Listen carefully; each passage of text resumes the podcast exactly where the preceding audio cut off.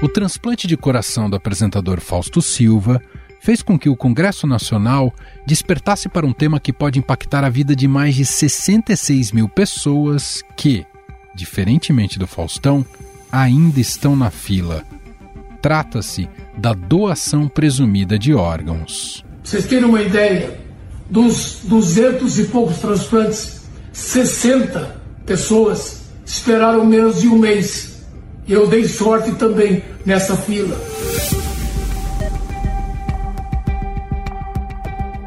Após 22 dias internado, o apresentador recebeu o órgão pela gravidade de seu estado de saúde. Em geral, no caso de um transplante de coração, a espera para casos mais graves pode ser de 2 a 3 meses. Quando o risco é menor, o tempo de espera pode chegar a 18 meses.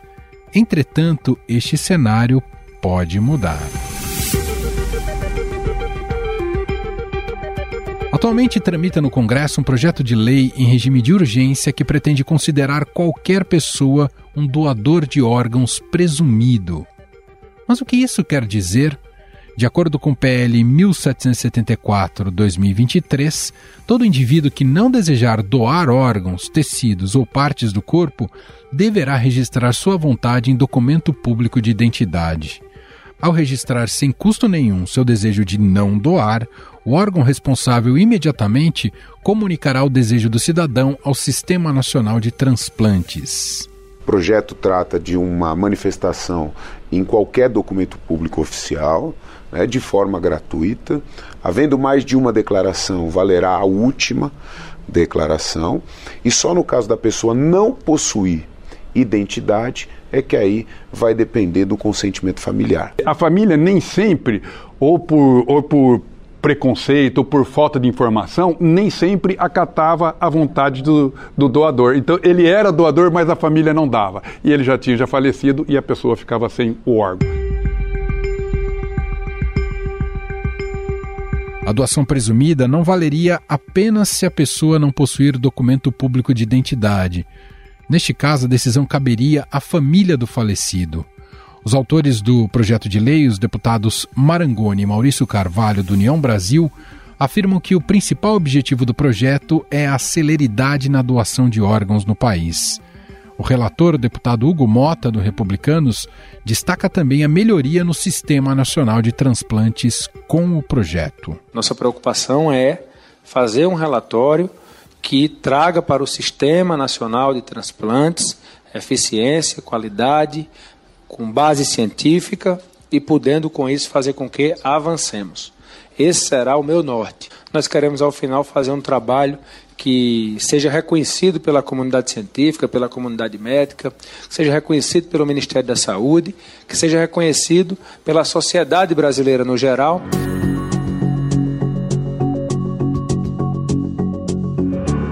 O Brasil é responsável pelo maior programa público de transplante de órgãos. Todas as doações são feitas através do Sistema Nacional de Transplantes, sejam eles custeados pelo SUS, por planos de saúde ou pagos pelo paciente.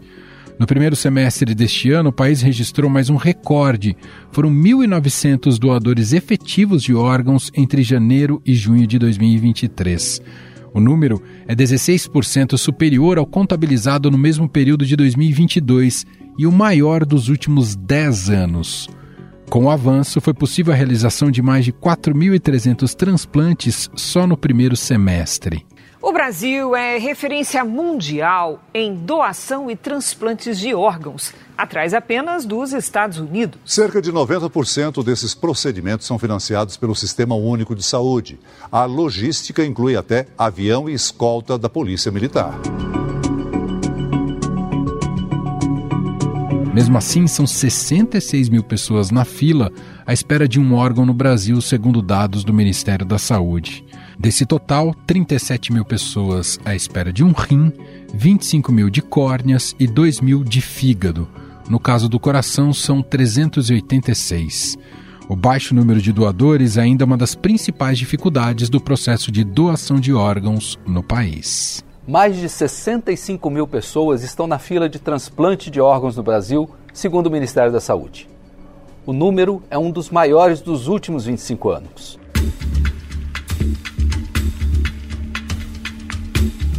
Atualmente, a legislação brasileira afirma que, após a confirmação da morte de uma pessoa, a família deve concordar com a doação de órgãos.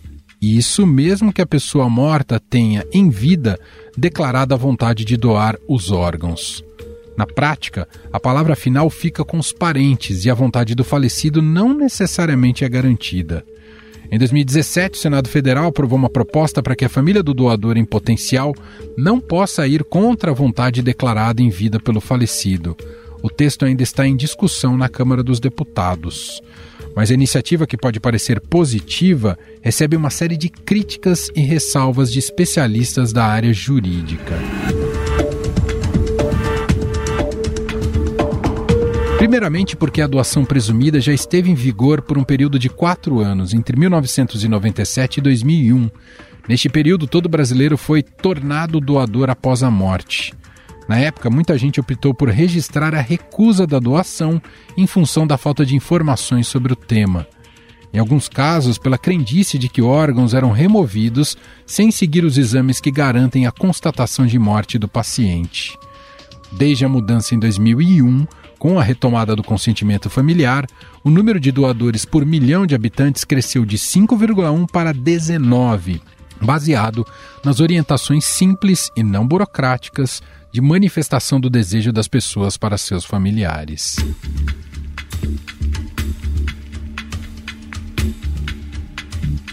Em outros países, o consentimento presumido nem sempre é garantia de êxito, já que deve ser acompanhado de um programa de conscientização da população. Bulgária e Luxemburgo são exemplos negativos, por se situarem entre os países menos eficientes, mesmo utilizando o consentimento presumido. Já na Espanha, embora a legislação considere o consentimento presumido, a doação só se concretiza após o aval dos familiares no momento da morte, que pode negar a doação. A medida conquista a confiança da comunidade e a recusa familiar tem sido inferior a 20%, tornando a Espanha o país com a mayor taxa de doadores de órgãos do mundo. España sigue manteniendo con solvencia la primera posición en la lista mundial de donación de órganos. Los españoles son hoy por hoy los artífices del 19% de los trasplantes que tienen lugar en la Unión Europea y del 5% de los mundiales. Esse sucesso é resultado da introdução de qualificados coordenadores intra-hospitalares de transplantes e investimento na educação da população sobre o assunto. Há também um treinamento para equipes de saúde nas unidades de emergência e terapia intensiva, resultando em um clima social positivo e incremento na notificação de potenciais doadores. No caso brasileiro, se aprovada a proposta, os desafios devem também estar nos gargalos no SUS e pelos desafios logísticos por suas dimensões continentais. Outra questão levantada é a disparidade geográfica no número de órgãos captados entre as diferentes regiões e estados. Será que o SUS e o Sistema Nacional de Transplantes serão capazes de conduzir este aumento na oferta de doações de órgãos para atender a demanda nacional? O modelo atual de doação é realmente o principal problema? Sobre o tema, vamos conversar agora com o presidente da Associação Brasileira de Transplantes de Órgãos, a ABTO, o doutor Gustavo Ferreira. Olá, doutor Gustavo, seja muito bem-vindo, obrigado por estar aqui com a gente. É um prazer estar aqui com vocês hoje discutindo esse tema de elevada relevância para todos nós trabalhamos na atividade de transplante no Brasil. Doutor, quero já começar te ouvindo um pouco sobre o teor da proposta deste projeto de lei que está ali na Câmara dos Deputados.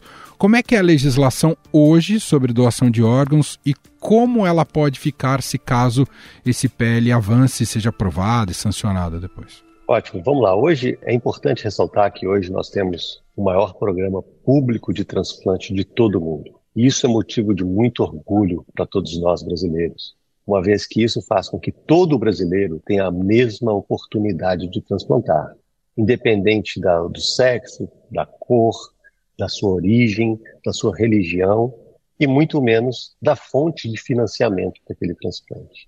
Nós temos um programa todo regulamentado pelo Ministério da Saúde no Sistema Nacional de Transplante, todos eles descentralizados nos estados, ou seja, as centrais estaduais de transplante de cada estado é responsável por coordenar essas listas, fazendo com que a gente tenha o sistema mais transparente do mundo no modelo de alocação de órgãos. Hoje, o Brasil tem um número de transplantes que ainda não é o suficiente para a demanda, ou seja, nós temos mais pacientes precisando transplantar do que a oferta de órgãos, mas a gente tem no Brasil, um país continental como o nosso, vários níveis de capacidade de transplantar. E aí a gente chama atenção aqui, primeiramente, para as chamadas disparidades regionais. Hoje a gente tem regiões como o Norte e o Nordeste com uma menor capacidade de efetivar o transplante, comparado com a região Sul e Sudeste. Eu vou simplificar aqui dois estados que são exemplos para todos nós no Brasil: Santa Catarina e Paraná. Esses dois estados conseguem ofertar para o Brasil hoje um número superior a 40 doadores por milhão de população. E sabe o que isso representa para a gente? Números semelhantes aos espanhóis, que são referências em todo o mundo na doação de órgãos. Números semelhantes aos americanos. Então, com a legislação vigente atual, nós já temos dois estados que conseguem ofertar para nós esse número de doadores. No entanto, nós temos regiões como Amazonas, Roraima, Pará, que têm menos de cinco doadores por milhão de população, com a mesma legislação. Ou seja, o que nos faz ter um número de doadores não está diretamente relacionado à nossa legislação. Porque num mesmo país, com a mesma legislação, nós temos números tão diferentes assim? Por que, que nós temos regiões do Sul diferente da região do Norte? Não está relacionado à legislação, uma vez que a legislação é a mesma para as duas regiões. Hoje, ter o modelo que nós temos, que necessita da autorização familiar, é um modelo mais real dentro do momento que a nossa sociedade está para a discussão da doação de órgãos porque o tema doação de órgãos ele é muito sensível à opinião pública, ele é muito sensível à transparência.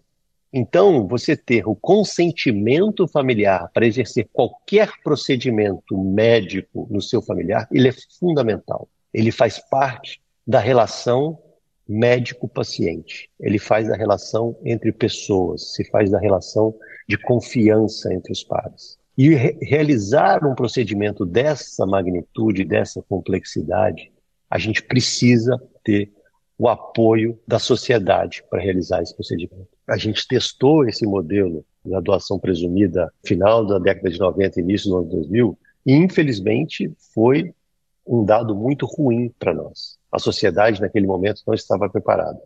A discussão hoje que tem na pauta da PL ela não foi discutida com a Sociedade Brasileira de Transplante, não foi discutida com a Sociedade Brasileira de Transplantados, ela foi pautada num momento que eu acredito que a gente ainda não tinha aprofundado nessa discussão.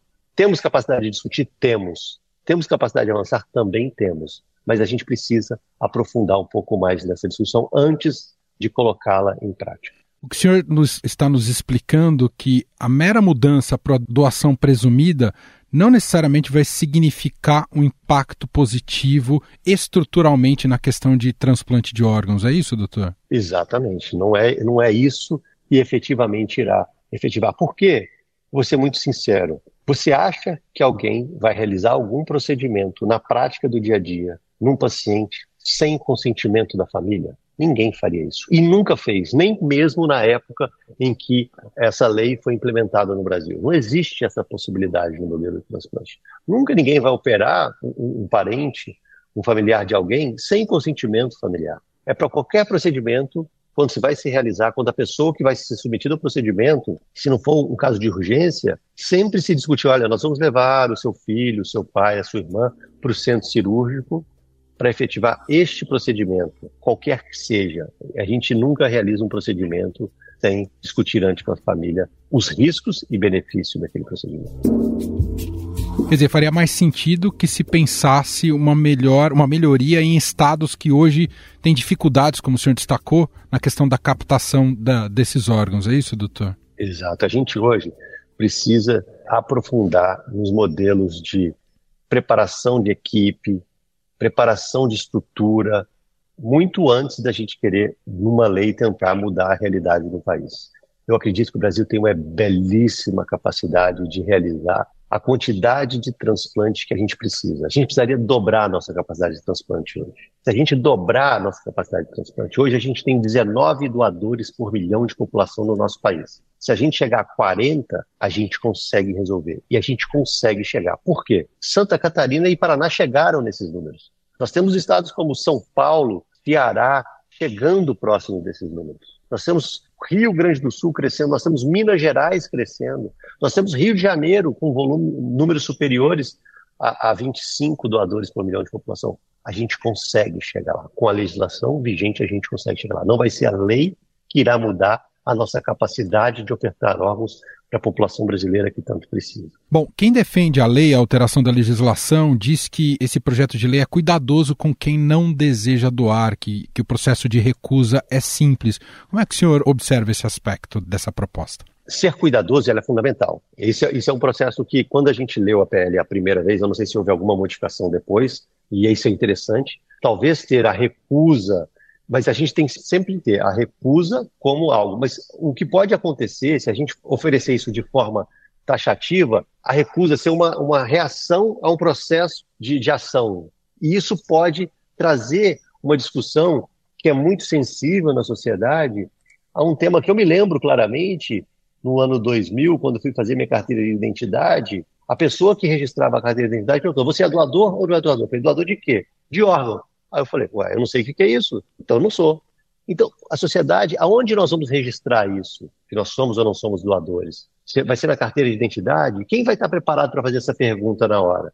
Na hora que a pessoa está ali, ela não está preparada para discutir esse assunto. Na hora de fazer um documento que ela ficou uma hora na fila, esperando rapidamente para fazer aquilo dali, para sair e refazer seus afazeres. Então, a gente tem que pensar muito bem como vai ser feito isso. Eu acredito que a gente tem que discutir a PL, sim. Eu acho que a gente precisa avançar na lei, não tenho dúvida nenhuma disso.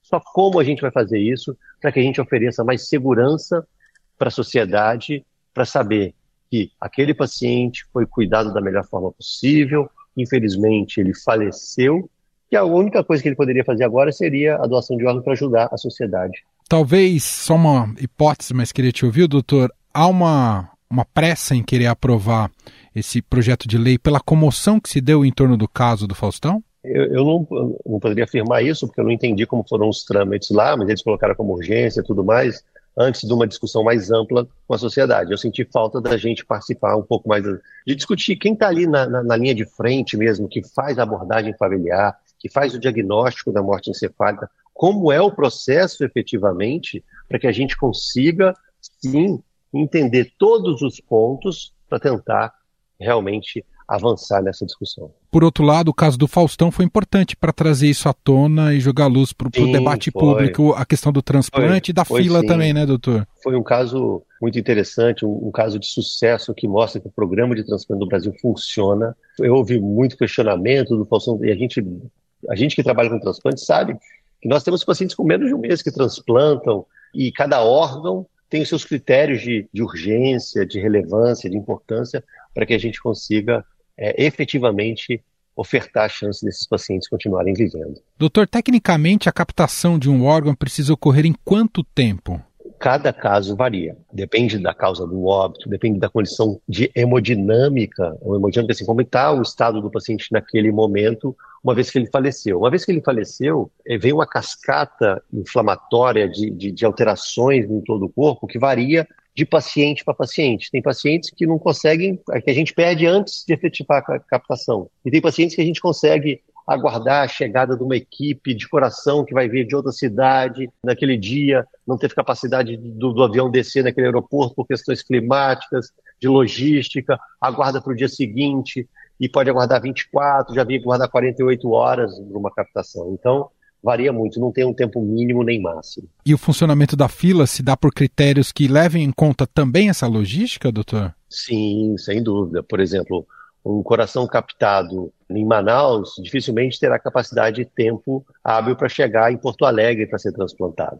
Existem todos esses critérios, é, enquanto que o rim você consegue transportar ele de Manaus a Porto Alegre num voo de carreira têm essa ansiedade de quatro horas de voo máximo que eles conseguem fazer para que esse órgão seja viável. E de que maneira a pandemia afetou a questão do transplante de órgãos no Brasil e essa, o aumento dessa fila, doutor? A pandemia foi seguramente o maior desafio de toda a história do transplante, não só no Brasil como no mundo. Nunca, historicamente, os programas de transplantes foram tão impactados quanto foi durante a pandemia.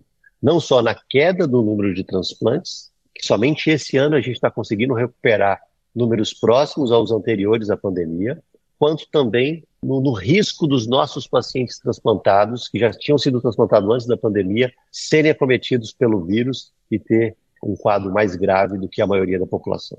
Só para a gente fechar, e até voltando ao nosso assunto inicial, dessa questão de discutir a legislação, e até ouvindo o senhor, a questão da informação parece que hoje ela está. Ela precisa estar à frente até do que outras mudanças uh, de legislação, porque é um assunto ainda delicado e de pouco conhecimento público.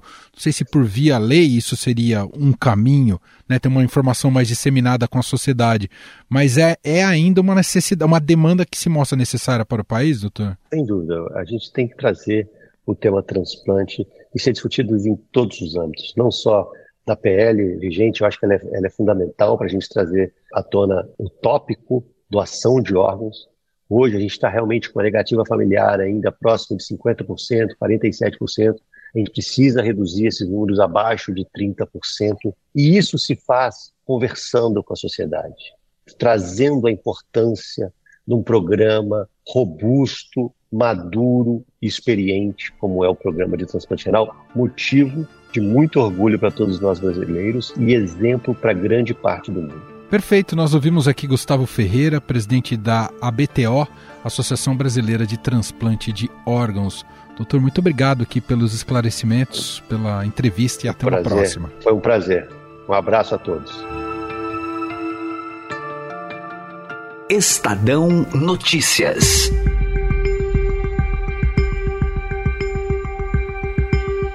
E este foi o Estadão Notícias de hoje, sexta-feira, dia 3 de novembro de 2023.